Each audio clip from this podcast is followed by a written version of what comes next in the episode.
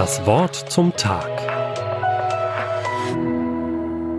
Es war zu DDR-Zeiten. Eine Karte aus der Abteilung K landet im Briefkasten von unserem Freund Stefan. Er wird aufgefordert, zur Klärung eines Sachverhaltes in der Polizeiinspektion zu erscheinen. Stefan ist Christ und er weiß, er muss mit allem rechnen. Am Abend vor der Vernehmung liest er in der Bibel das Matthäusevangelium. Ihm fällt der Rat von Jesus ins Auge, den er seinen Jüngern gibt.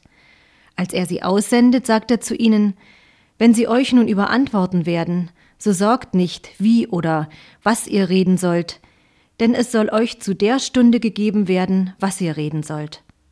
Das trifft für Stefan ins Schwarze. Und es hilft ihm erst einmal, sich auf das Gespräch vorzubereiten. Er will abwarten und nicht vorschnell sprechen, will hören, was Gott ihm sagt. Nachdem er das Bibelwort gelesen hat, geht er am Morgen viel gelassener in die Polizeiwache. Er sitzt in einer Art Zelle.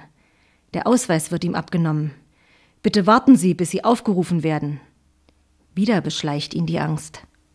Aber erst mal abwarten und hören, beruhigt er sich. Gott wird ihm zeigen, was er sagen soll.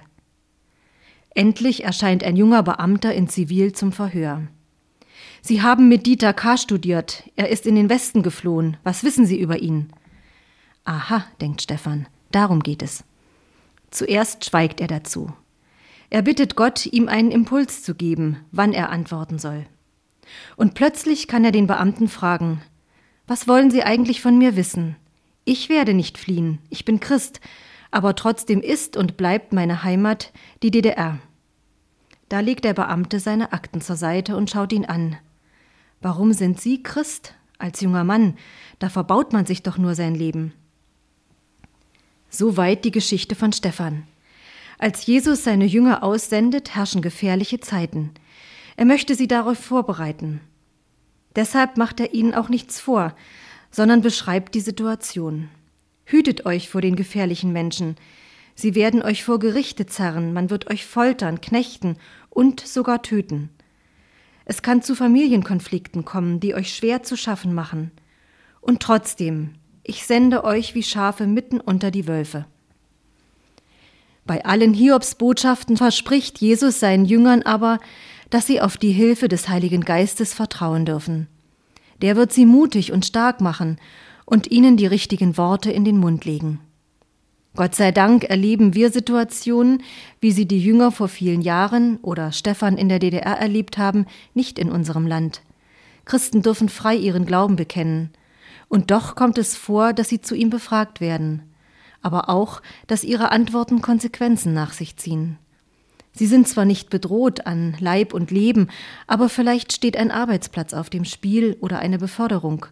Es kann sein, dass sich wegen ihres Glaubens ein Familienkonflikt anbahnt und sie schwere Entscheidungen treffen müssen. Genau für solche Situationen verspricht Jesus, durch seinen Geist zu leiten und zu helfen. Er sagt, wer bis zum Ende standhaft bleibt, der wird gerettet.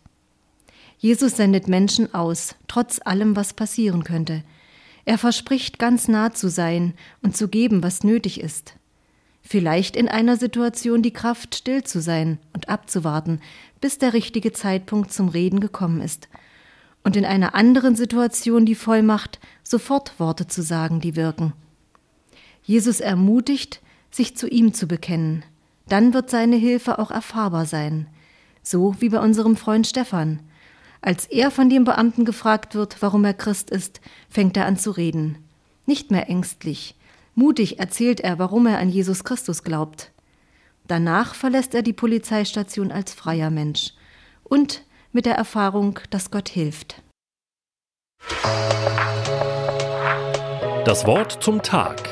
Auch als Podcast auf erfplus.de. ERF. Tut einfach gut.